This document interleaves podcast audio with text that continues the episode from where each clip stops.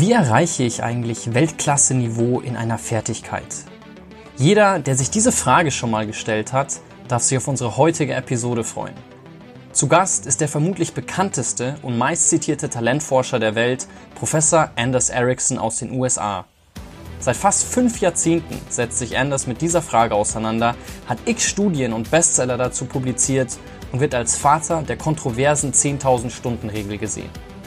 Anders erklärt nicht nur, welche Skills in der Zukunft gefragt sein werden, sondern spricht vielmehr darüber, wie wir gezielt trainieren und üben können, um uns in einer Sache selbst zu übertreffen und beeindruckende Ergebnisse zu erzielen. Besonders anregend finde ich Anders Gedanken zum Thema grenzenloses Potenzial und wie wir dieses ausschöpfen können. Starten wir durch. Viel Spaß beim Zuhören. Hi, ich bin Jonathan Sierk und willkommen bei den Gesprächen von morgen.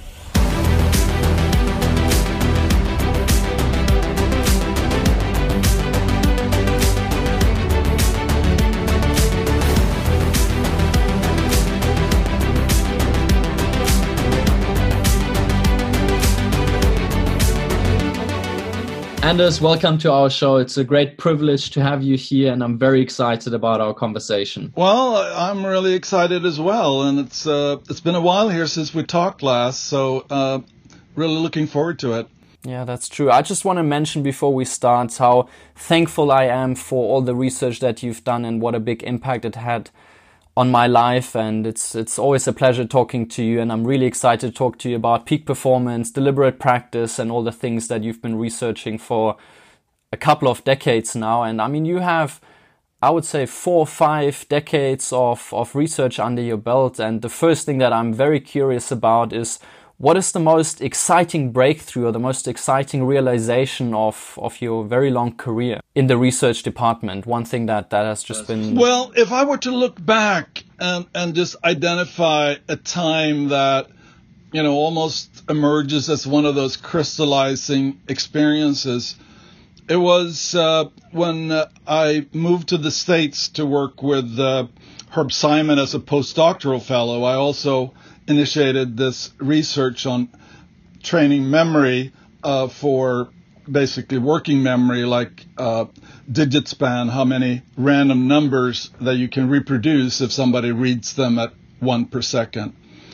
You know, most people they have a short-term memory span of about seven digits. Uh, and that was kind of a key thing that people used to explain now why some people were you know, able to uh, perform more skilled performance was that their short-term memory was much larger. Uh, so anyway, we initiated this study training this uh, subject, and and I remember we went to one of the conferences after we basically, I think, had been working with him for a couple of months, and uh, I, Bill was presenting, and it was sort of like when he was showing here how this average college student was now able to reproduce, I think was 25 to 30 digit sequences.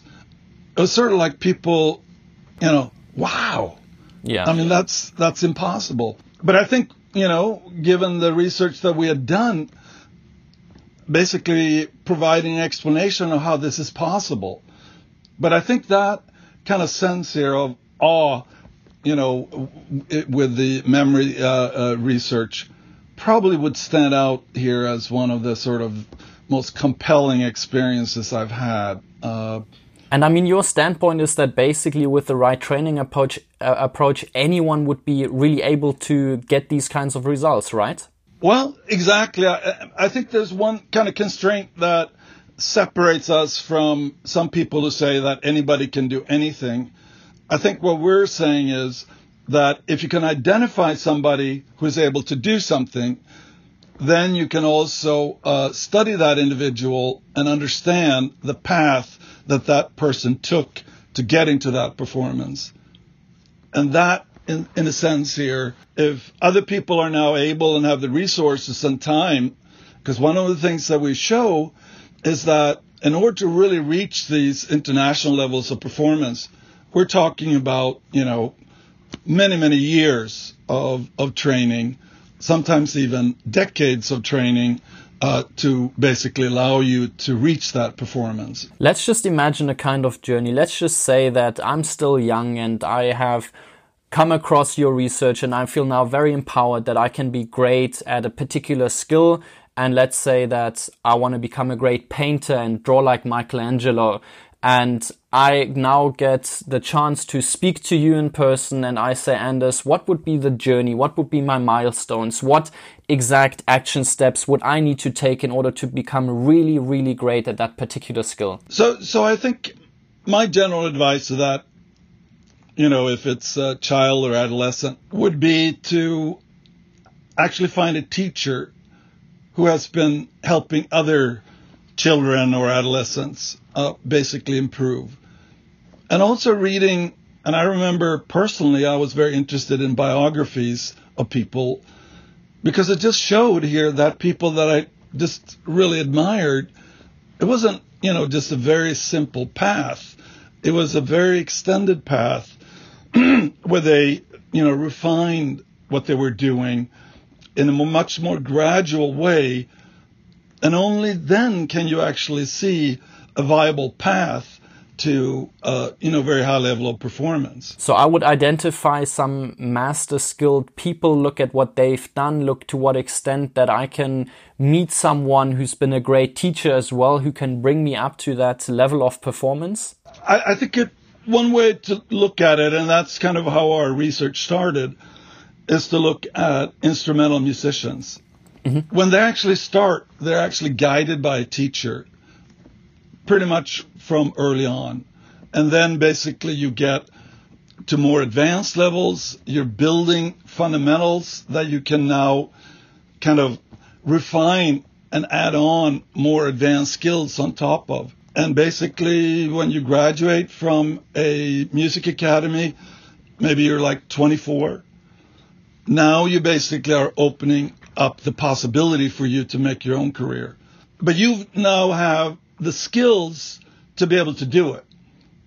And I think that's what we can actually help people, you know, get.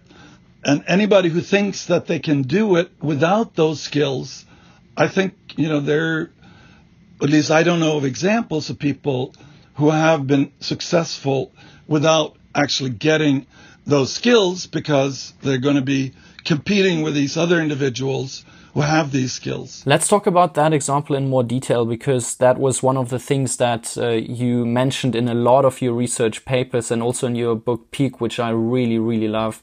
Um, I think you were in Berlin for that experiment and um, were at the school and you were testing or, or working with violin players. And basically, one of the core realizations that came out of that one was, or one, one that I took away was that what differentiated the world class players from the players who weren't like who were also great but not at, at the world class level. One thing was that they spent more time doing the things practicing on their own that really helped improve their skill level. And the important aspect is that they did it although it wasn't the thing that was most fun and they still maintained it and and and maintained the motivation is is that correct I think that's a really nice uh, uh, summary. The only thing I would want to add, because I think that's one thing that people have pointed to, is the fact that as a musician, you practice by yourself. But I guess what we want to emphasize is that it's a meeting with a master teacher that now identifies specific things that you would try to improve. And I would argue that a lot of the practice that basically team players and all sorts of individuals engage in is actually just doing, not basically finding a practice task that would allow you now to actually change and improve some aspect beyond what you could do before.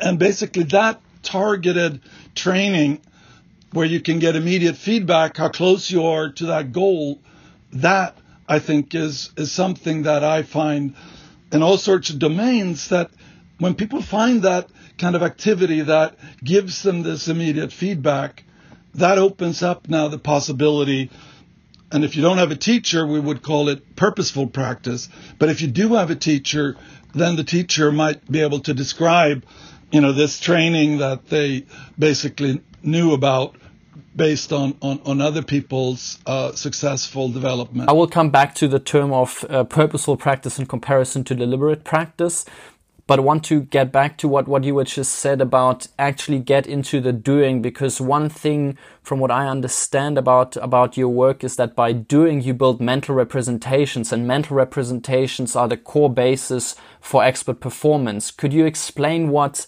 mental representations actually are, how to build them? Because you were saying that by building by honing a skill, you build your mental representations, and by building your mental representations, you become much better at the skill.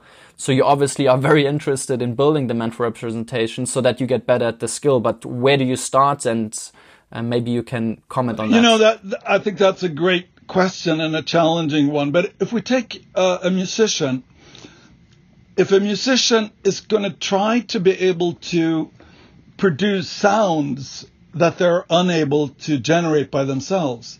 They have to have some way of imaging what it sounds like if they were to be successful.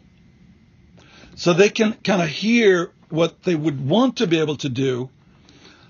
So that would be kind of a representation in the brain.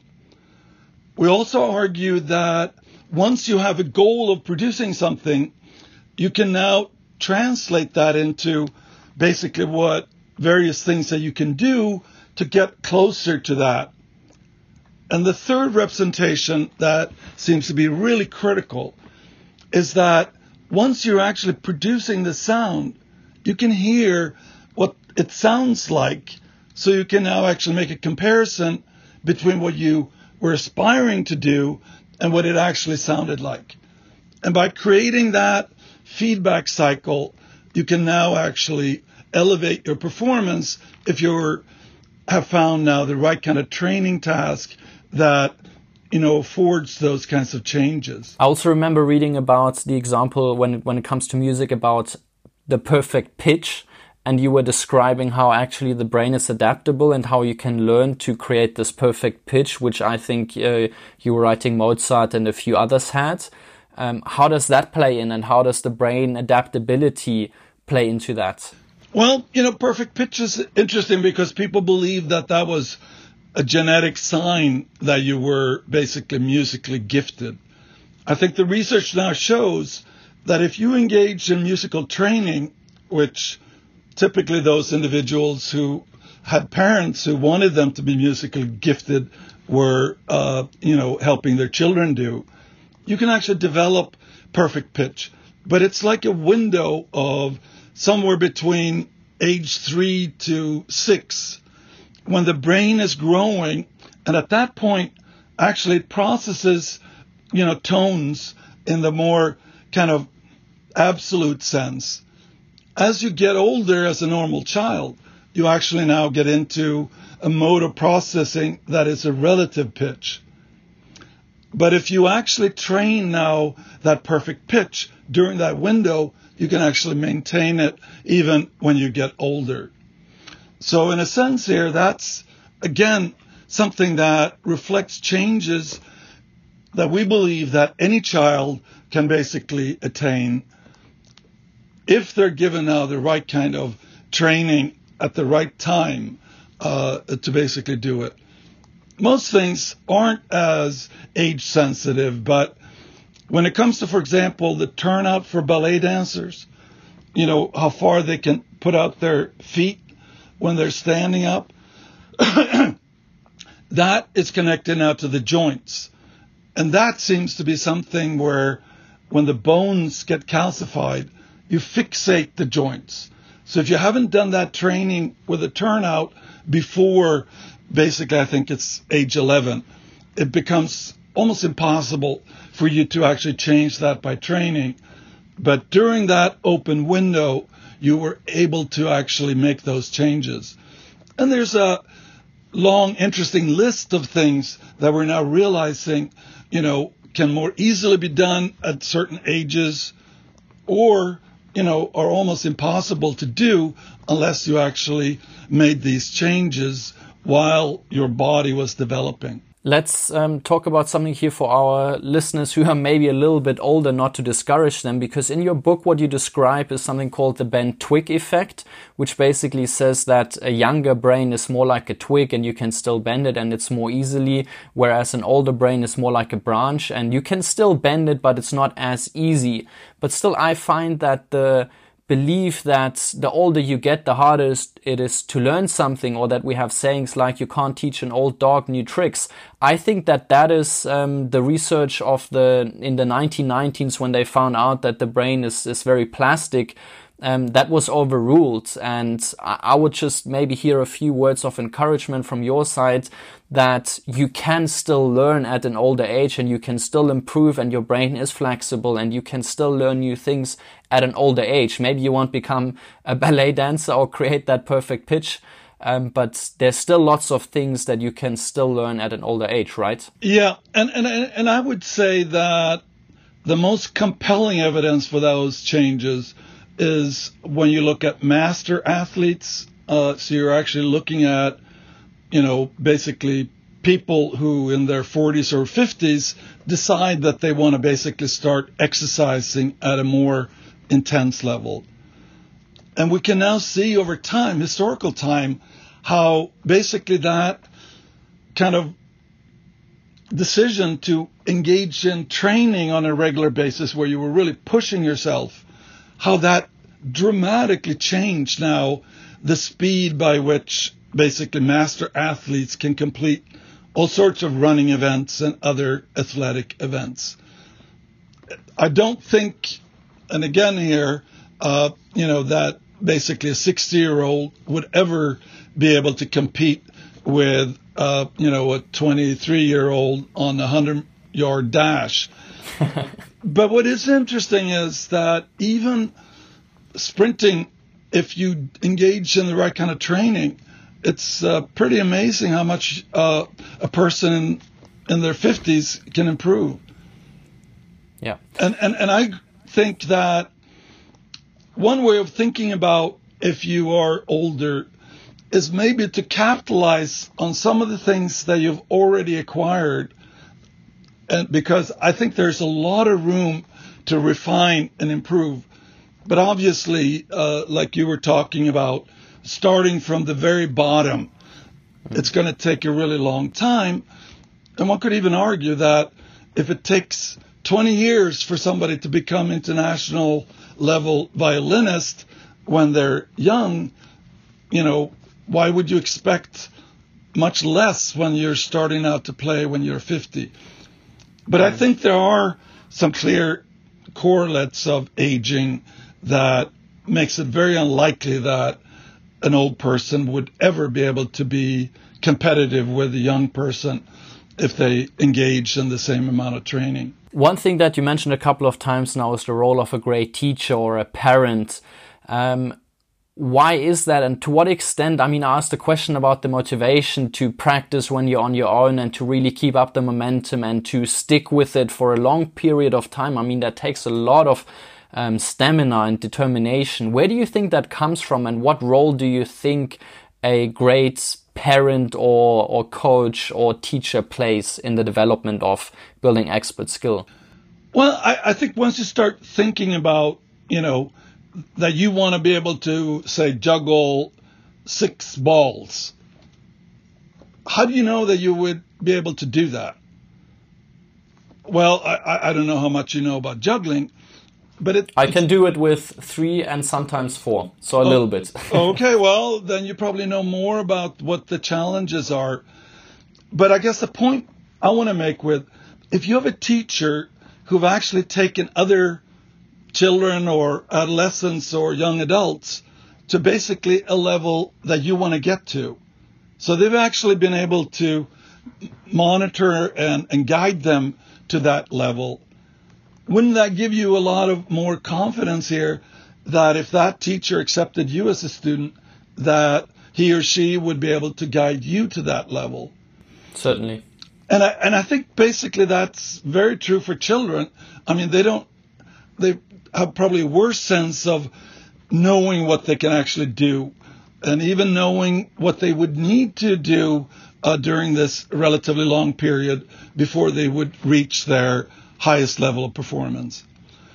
And I think creating that sort of atmosphere of trust between the student and the teacher and the parent, that I think is, is just very, very important and is basically making it so much easier for a child or an adolescent to basically commit. And it's a lot of, I talk to a lot of children who find that having that much time with an adult who's really interested in helping you getting better, that that in, in itself is a really reinforcing thing. And, and in most domains, you can at some point start performing in public and get recognition. And that now basically works as a motivating factor for you to wanting to do it better next time. There's a great story that you that you told me, which I really really enjoyed about the Swedish runner. I think his name is Gunder Haag. Hag. I, I don't know if I'm pronouncing. Yeah, Gunder Hägg yeah, that's that's the right pronunciation right there. And you were telling the story that he went running with his father quite frequently, and then they went to the woods and they wanted to track the time and, and see how fast he can run. And I think they outlined a course of 1,500 meters, and the father um, was was taking the time, and then he told the son that he came in in uh, four minutes and 50 seconds. And years later, and that really motivated Haag and and years later um, in his biography he he confessed that his dad told him that actually he ran five minutes and 50 but by telling him that he was running that fast he felt so empowered and and, and so motivated that he could do it where I always find it so fascinating what role the mind is actually playing. Because if the father the father said that he actually told him that he ran 450 because he felt that he could be um, disencouraged and and not wanting to continue.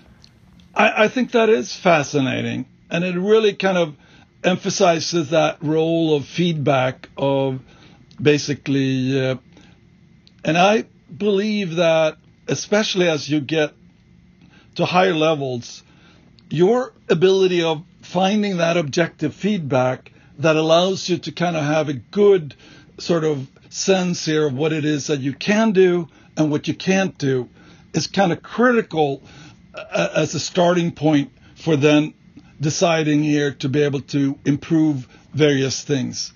But basically having that evaluation criteria uh, allows you, I think, then to decide when you you know, basically should perform. And I've been working a little bit with surgeons, and one of the kind of most difficult decisions that a young surgeon might have is here's a difficult case. Should I try to do it, or is it going to be so difficult that I'm not going to basically be able to give that patient the best possible outcome? But basically, that idea of having a sense here of knowing uh, what you can and can't do is something that I think there's very uh, not enough emphasis on uh, in developing professionals. One, one thing that I find very empowering and that I enjoy about your work is that basically you say that you create your own potential. I mean, the limit is basically up to you and you can by, by training in the right way and by always setting new challenges, you can really, really grow that limit every time and, and surprise yourself and, and reach levels of skills that you couldn't imagine possible.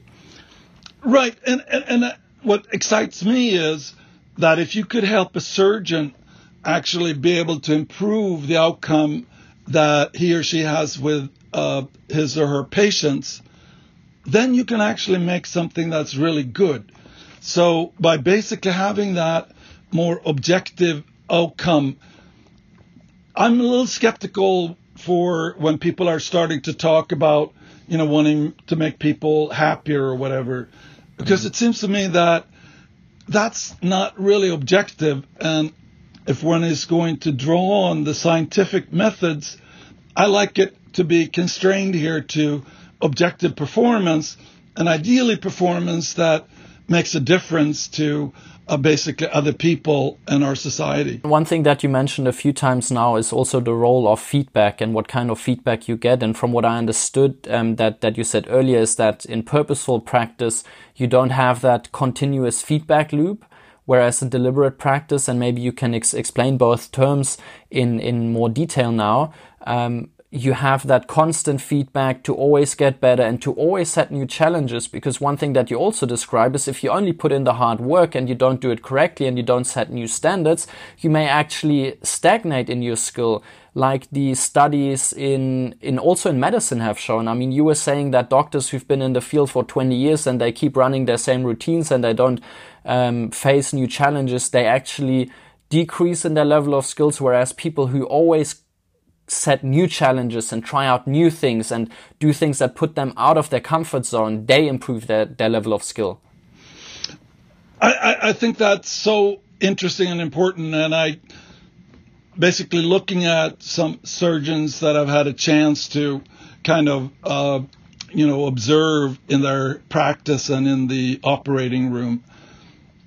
Exactly that sense here of kind of finding ways here in which you can try to do things better and then sometimes you know communicate that to your colleagues so they actually are now able to do something that basically has a better outcome. Now coming back to that difference between deliberate practice and purposeful practice i would argue that at least the way i see purposeful practice so let's say here that you want to learn how to dunk a ball in basketball. So you have to jump up so you can kind of slam it into the basket. The question is, what do you need to do in order to actually do that? I would argue that most children who aren't all that informed, they would just try to do it, you know, so they would try to do the same thing over and over with the hope here that they're going to get better and they are going to improve. But I guess what's interesting is that if you have a coach, that coach would know that the way that you actually improve your ability to, you know, the standing jump uh, increase, you're much better off basically lifting weights. Because when you're actually lifting weights, the stimulus to your legs is going to be so much more effective and strong than if you're just trying to jump up by yourself to dunk. Another way that basically is very effective is kind of standing on on a, on a sort of a platform and then jump down because the force that you have to actually absorb with your legs when you are kind of taking up that force of you kind of coming down uh, from a height, that is also a very effective stimulus that you can show is creating now a much more increases here in your standing jump than basically your quote natural way. In both cases, it's sort of like uh, you're doing this repetition and you can notice if you're getting better. So in that sense, you have that immediate feedback, repetition. But I would argue with the deliberate practice, you have now the experience and knowledge of the teacher to actually help you know what are the training that you need to do and especially when you like if you're working in uh, uh, with a difficult piece, the teacher can actually see what you're doing and now understand why you have difficulty being able to complete a passage, you know, with the speed that's necessary. Now, that would be much harder for you to do by yourself. Some people can go a little ways by actually video recording themselves and then play it up in slow motion and then maybe see here some of the problems.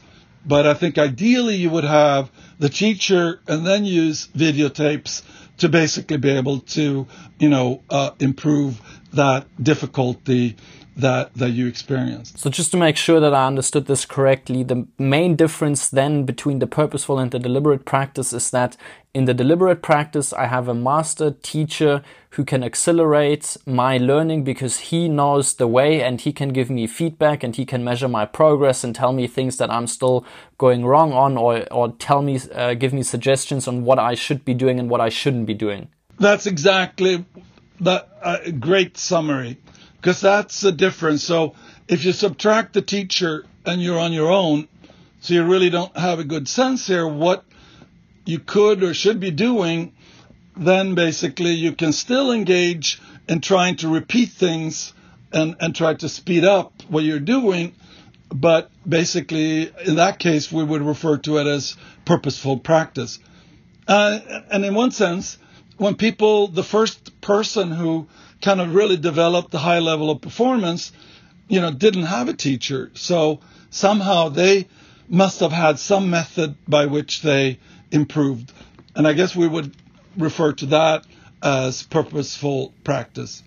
So that person became really good at it by practicing purposefully and still mastering it and then becoming the teacher who can then help others to train deliberately? Exactly. Okay. Let's go back to the example of the musicians in Berlin, because one thing that also came out of that, which I find very interesting and want to talk to you about, is the 10,000 hour rule, which I think you told me last time that is often misquoted. And I mean, it became very popular through Malcolm Gladwell's Outlier book. And he basically was saying, okay, with 10,000 hours of the right practice, you be can become world class at basically anything. And that is not correct from what I understood, and you mentioned it in your book. So, could you just explain what exactly the 10,000 hour rule is, what its place is, if there's some validity in it, and to what extent you would agree with it? Well, I, th- I think I would argue that what I agree with uh, basically uh, is that to reach a very high level of performance, you need so much more practice than most people probably would have guessed.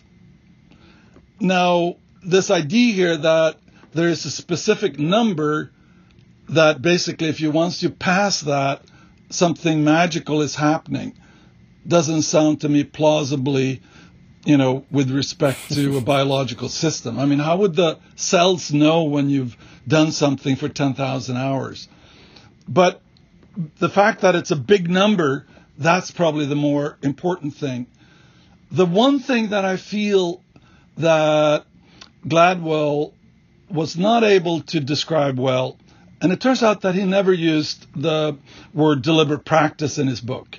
He just talked about practice. He's using it now, which is funny. Like if, if you listen to his interviews, he's now talking about deliberate practice. Well, I, I guess I haven't listened to him uh, recently, but but that's interesting. But anyway, in his book, he never used that a single yeah. time. And what he described was I think things that wouldn't meet our criteria for deliberate practice. So if you're like the Beatles playing a lot of clubs in Hamburg pretty much 13 hours a day, that's not deliberate practice.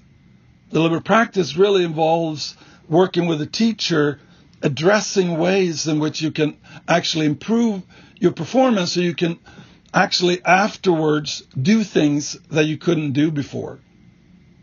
And that, I guess, is the kind of activity that you would have music students do at music academies, where they, when they go off and practice by themselves, they basically do that with the intent here of actually elevating their performance.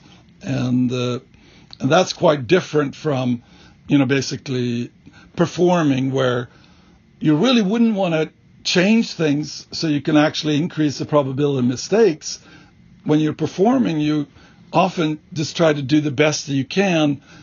And, and, and that's uh, basically quite different from deliberate practice where you're monitoring what you're doing and finding now particular aspects that can be improved here with particular types of training. Now, I guess that most people don't have the time really to put in that many hours, or maybe not even the aspiration, but still, there's a lot of competitive people out there who want to be really good at a particular skill. And I think you mentioned that the first 100 hours, or if you practice something in the right fashion, even in 100 or 200 hours, you can really, really improve um, rapidly. And the question here is, do the same principles still apply to it? Would you recommend the same things? Or how would you recommend something? Let's say, now I've tried this new sport, which is a mix between tennis and squash, and I want to become a good player at it. And I can maybe train once or twice a week and can put in maybe 100 hours a year.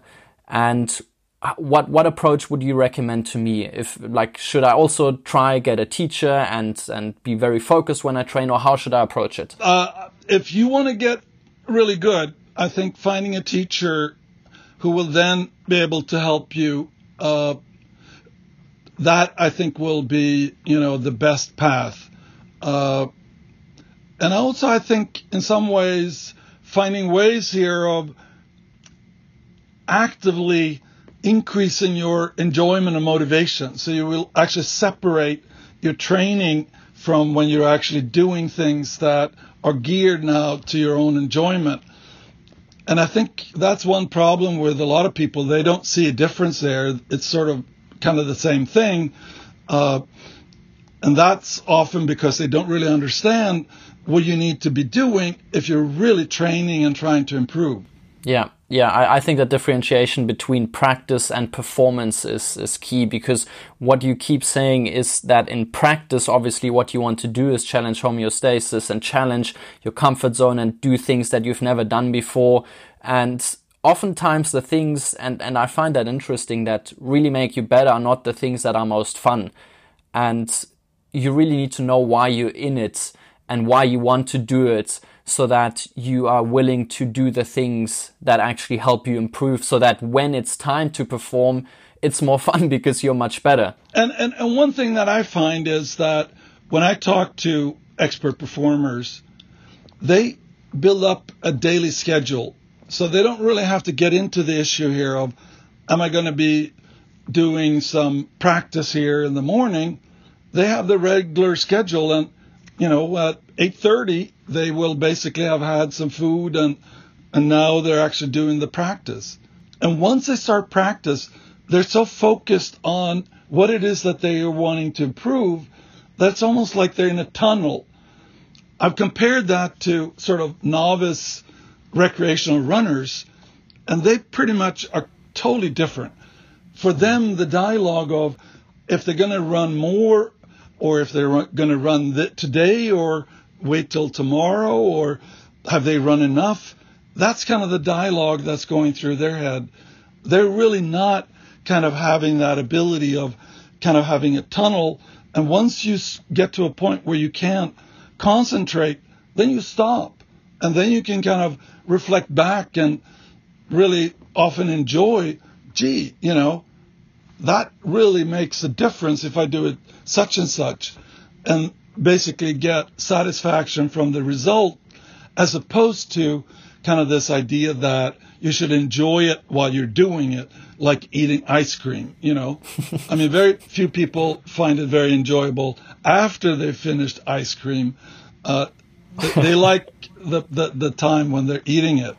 And with practicing it's it's it's the other way around i guess. You don't enjoy it. Yeah it's the same with swimming in cold water and all these things. Obviously, you have a great feeling afterwards, and while you do it, it's not as enjoyable. You just mentioned a very important thing, and that is focus and concentration. And that is one thing where you were saying in your book and in all your research that if you really want to become good at something, you have to be fully focused and fully concentrated while you train. And I find that that is a big challenge in the modern world. I mean, Cal Newport and others have been writing about deep work versus shallow work and how, how much distractions we have in the modern world. And I find that especially for young people, it is so hard to concentrate and to focus. When I speak to younger people and speak to people in my generation, what they tell me is that really focusing on something when there's, the world is so busy and so fast and so noisy is such a big challenge how can you train the skill of concentration and focus as the basis for then building expert performance on top? Because if you can't concentrate and you can't focus, then it's impossible for you to become really, really good at a skill, right? Right. And, and, and I guess my recommendation would be if you, especially during adolescence, actually start with a sport or, you know, playing music or martial arts or dance or whatever so you actually have that commitment now to getting good at something. I think that allows you now to develop the skills here of when you're practicing. Because if you're going to improve, you need to be able to do what you're doing when you're doing your best and actually try to stretch beyond that. And that obviously you can't do if you're not putting in all your effort. So basically, I think that, but I believe that practicing for a duration is a skill that also develops over years.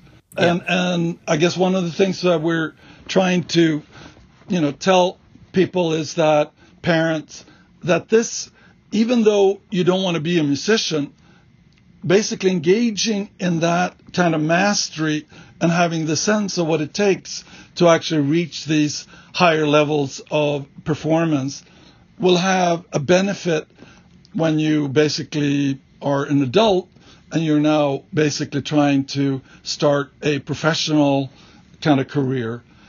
So, so that basically would be kind of my argument. And I'm often reminded here by basically, you know, famous athletes like basketball players who annoyed their teammates by basically saying that they were going to play at the same intensity level during games because they wanted to really improve their ability to, you know, play the game.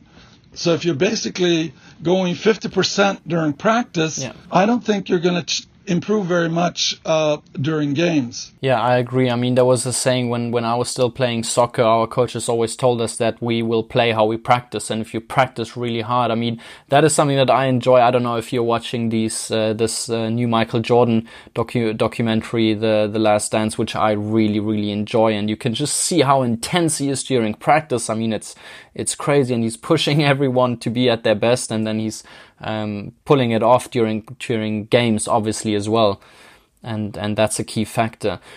Do you have a recommendation on how to behave like off practice? I mean, now when we're talking about focus and concentration, I would presume that if you're very distracted off practice most of the time, then it will be tough to be focused during practice. Well, I, I think it's if if you look at it as as a skill, and I think there are ways here by addressing tasks that are at really at the limit of your per kind of current performance. Because then you know when you're lapsing in concentration that's going to now basically show itself by loss of performance.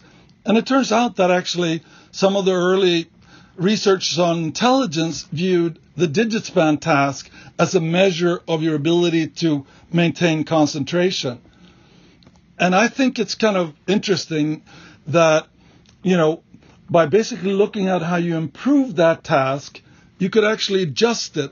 So when our subject got a, a sequence correct, we added one digit.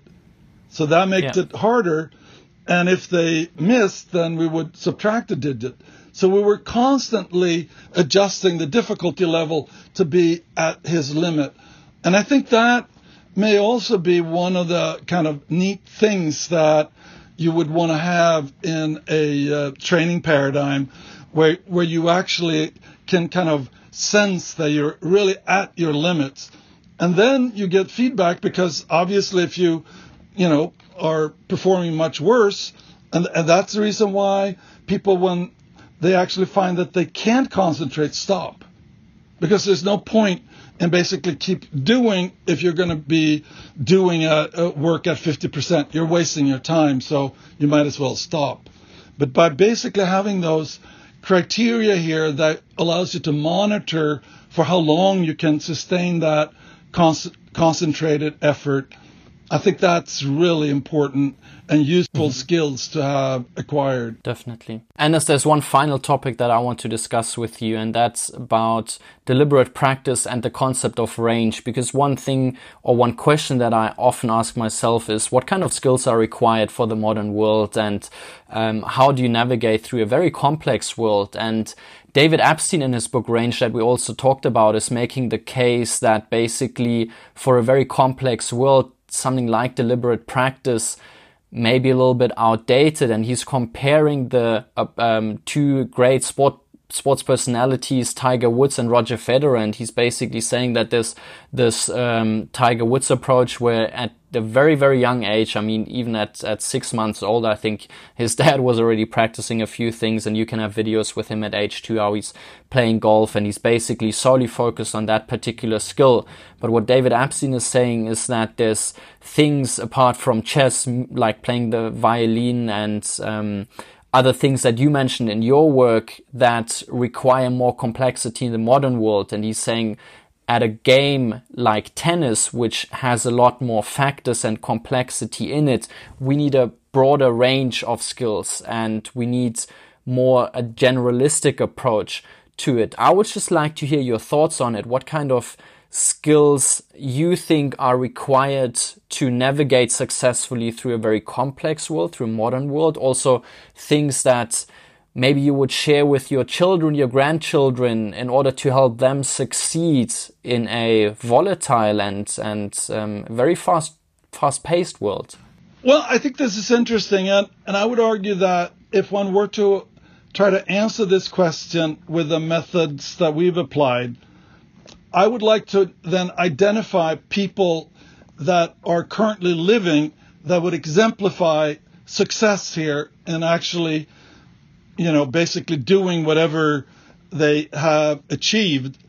And to what extent, when you're actually looking at their life, what are the things that they actually were kind of involved in? And to what extent was it important for them to develop deep proficiency in something that would give them uh, a comparable advantage to other people. So I guess Bill Gates, you know, he did a lot of programming as a mm. as a kid. Now, is that specializing or uh, is that generalizing or, you know, I, I, I think we need to really sort of think through what are the things that you actually would be using as an adult. And, you know, there's a lot of people claiming here that when they look back on high school, you know, the, basically they don't think that they learned anything useful in high school. So maybe we need to start thinking about what is it that individuals who are independent adults uh, pursuing careers, what are the types of kind of skills or ways of thinking about things that makes some individuals far more successful than others? My belief is that being able to be organized uh, seems to be one of the things that I can see across uh, all sorts of different types of expertise. That somebody who is actually at the highest level, they have a much better idea here about basically how they're going to organize their day.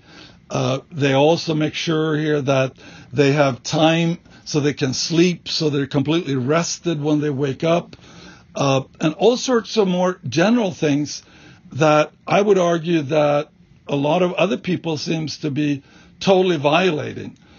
And, and obviously, if you don't get enough sleep, or at least if I don't get enough sleep, I have a hard time concentrating. So for me, it's really essential here that yeah. I need to have my sleep because otherwise I'm going to have problems. But if you don't recognize that, then you may basically attribute your problems to things that might be under your control if you actually had initiated sort of a more kind of planned approach to your life and, and your responsibilities. Are there any other skills that you see common between very successful people and other skills that when you look into the future you find will become even more important, already very important that you would recommend our listeners to focus on and to really try hone and become good at? Well, I've been thinking a little bit about this and, and one of the things that I was intrigued by reflecting here, talking to people and my own experience is that people seem to not, when they encounter something they don't know, there are two ways to go about it. Just ignore it, or you can spend some time really trying to find out and ideally even understand why certain things are the way they are.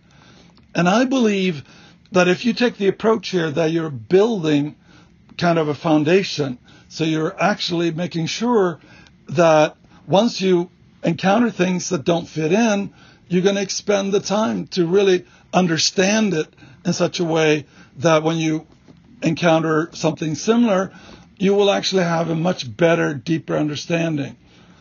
I find that unfortunately, a lot of people, students, uh, for example, you know, they are more looking for the shortcut. Mm. What is it yeah. that I need to do just to kind of do this immediate task as opposed to this idea if this is going to be valuable for the rest of my life, then I need to sort of make sure that it's, you know, basically linked up and, and related to things I already know.